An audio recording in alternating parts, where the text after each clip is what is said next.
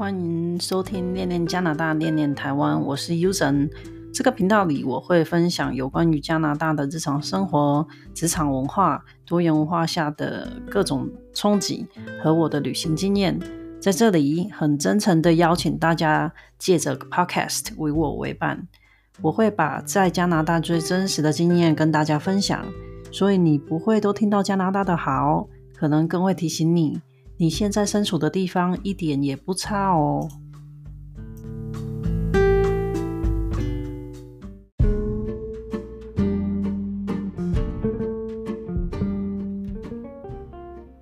大家今天都好吗？那今天是首播，就是第一集。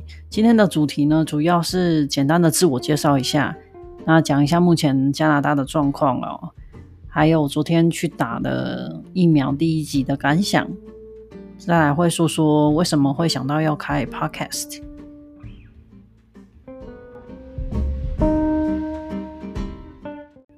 那我是二零零七年来到加拿大工作，后来留下来从事护理工作，一直我一直也都是毕业之后在政府所属的医院上班。最近呢，开始居家护理的训练。那今年呢，是我在加拿大的第十四年，嗯、一路走来有很多辛苦的地方，那也在这个异国学到很多的事情。那我想，这个到异国异乡生活的辛苦是一定会有的啦。比如说，我认识的人里就有在这里出生的啊，或者到国小或者国中或者高中才过来的，嗯。也有到成年之后来这里读书，后来留下来的。那每个人呢，都有一段移民的故事。那我相信每个人的生活历练都是很值得去分享、去互相学习的。在这里呢，我也计划会不定期的会以访谈的方式邀请一些朋友来分享哦。他们在这里的工作环境啊，还有生活的经验。那当然啦、如果说你对护理环境有兴趣的人，也可以听到很多呃护理环境的工作的情形，还有跟同事互动啊，是怎么互动的，跟台湾不太一样，因为毕竟这里是多个种族，所以每个人的文化背景会比台湾来的复杂多。嗯。那访谈的人一定会有很多是来自于医护专业的工作。那如果有机会呢，可以邀请到各个不一样领域的人，那我也会邀请他们过来跟大家谈一谈。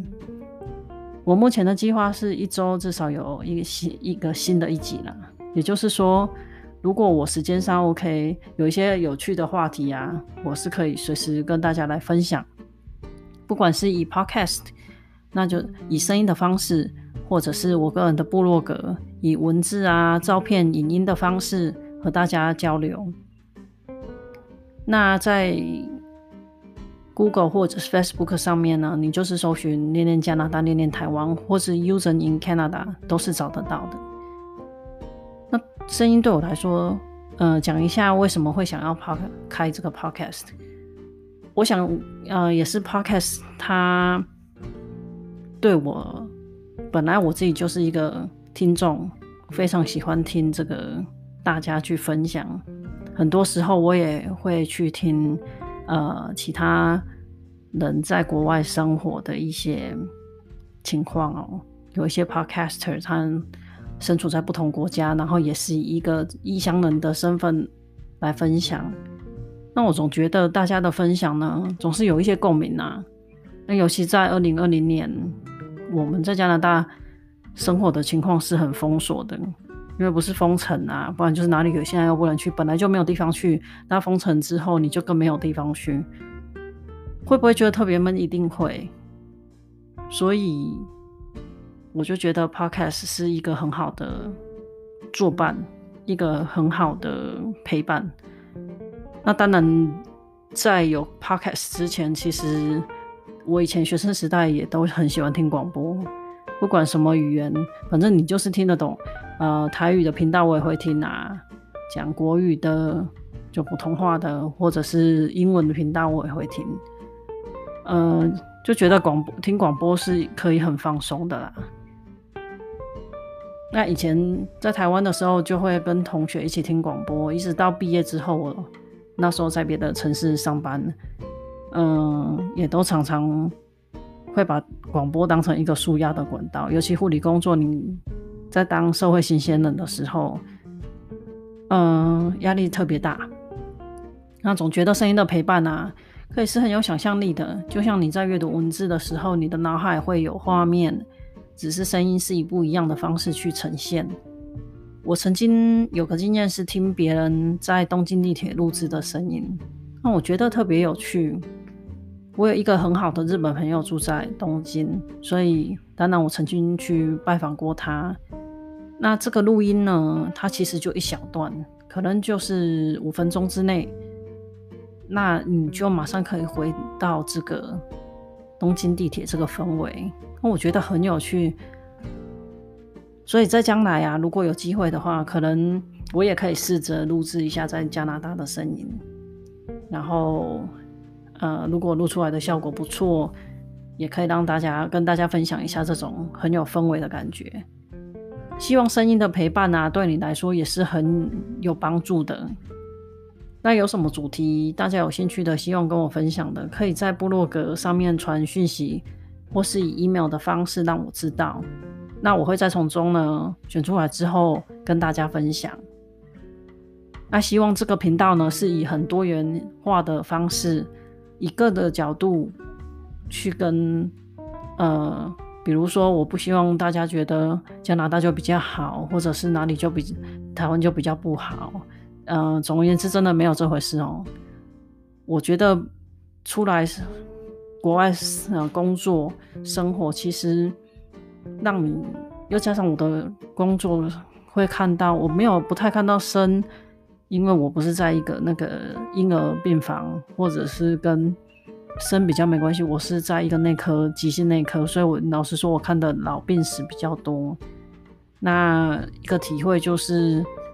可以出来到异乡，其实你要牺牲的东西很多，比如说，呃，我常常说的，嗯，看到我在台湾的朋友家里聚会啊，然后跟亲戚朋友也总是一堆人，那反观我在这里，我常常是比较寂寞的状态。那当然呢，我有在这里的朋友，不至于说让自己这么这么的 lonely，但。我要说的就是有有割舍哦，所以当你在国外生活，你会学得东西跟他们不同。那也从只能说人生呢是不断的在学习。所以说，如果可以以多一些的角度去看不一样的事情，我觉得在心灵层面呢也会比较宽阔，而不是说只是一直都用一个面自己的一个观念下去看。所以说，希望以借由这个平台，可以跟大家做一个很正面的交流。嗯，讲到目前我住在这里的状况呢，我们现在就是封城状态啦，就已经是啊、第二次封城。第一次是在二零二零年，我当时刚从台湾回来，啊、呃，但我二月底回来之后，去年的二月底从台湾回来，那大概三月中吧，它就封城。我忘记是是一定的那个正确时间，但是就大概那个时候，那第一次封城的时候，其实是封得更彻底哦。就是那时候，你大概能去的地方就是买菜，嗯，或者是呃宠物店卖食品的地方有开，其他都是关着。那这一次第二次封城，就是呃购物中心啊那些 mall 都还有开，只是说它有限人数。但是你要去餐厅啊是没有的，就是它有外带啊，但是你没有办法坐在里面吃东西。然后再是，呃，朋友之间没办法互相拜访，因为政府现在是不允许，他甚至会罚款嘛。比如说你一个人，你如果被查到一个人就罚一千块，那一千块就相当于台币两万三千块，那就是你看几个人聚会就会罚几个人哦。所以很多时候，你不是很多时候，是目前我们都没有办法去别人家做客。我有一个朋友跟我很要好。那他也是在这里做护理师，比我小时候，比我更小的时候就过来。那我讲快一点，他就住我们家附近嘛，就可能是下山，然后过个马路，他就住在一个 Seven Eleven 后面，就是这么近的距离哦，我们都是没有办法互相拜访的。那也是碍于我们这里的疫情真的是还蛮严重的，比如说一天可能。一个省就七百、八百这样的 case 在，就我我想住在台湾的你们应该会觉得好可怕的一个数字。那我我们这里我也不觉得，我也觉得很可怕，但是也只能这样哦。那一开始大家口罩呢，老实说，有些人的态度是要戴不戴的，因为有些文化背景的人他没有戴口罩的习惯。就比如说你戴个口罩，他就觉得你是不是真的很生病。真的很病，反正就是这个观念不同，所以一开始要让大家接受全面戴口罩，其实是有一段抗争期。不像说我们在亚洲生活，你常常是，你就算咳嗽啊、流流鼻涕，有一点点感冒症状，你都会戴口罩。那也是我们的文化上，我们习惯了。那这里就是有一个学习的过程，让这些其他的人。呃，可以接受。那以我们现在的状况，当然全面的，只要是出去室内，只要是呃外面的怎么说，public 这种公众场合的室内，你都要戴口罩。那目前因为政府有规定说，也就是全面性的。嗯，讲讲这个打疫苗的感想哦。我昨天刚打的第一剂，那二月份会去打第二剂。打完呢，我感觉就觉得很像这个流感呐、啊，就跟打流感很像。那只是我是昨天下午打完，昨天晚上手就真的是就打针部位感觉很像被揍到。那今天有好一点，但就是皮肉痛，其他没有什么症状。有些同事跟我说他们有这个头痛。就微微头痛，但也都没有什么太明显的。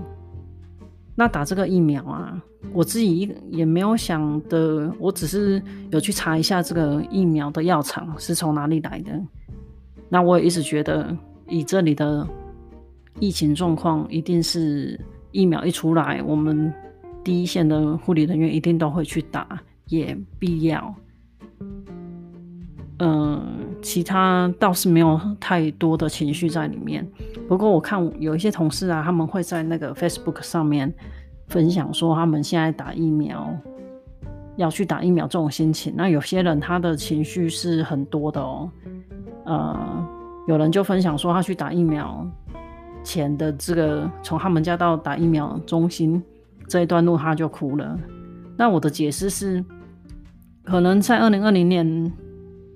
这种严峻的疫情之下，哪怕现在我们都一直在对抗这个疫情，嗯、从事第一线的护理人员总是有很大的压力嘛。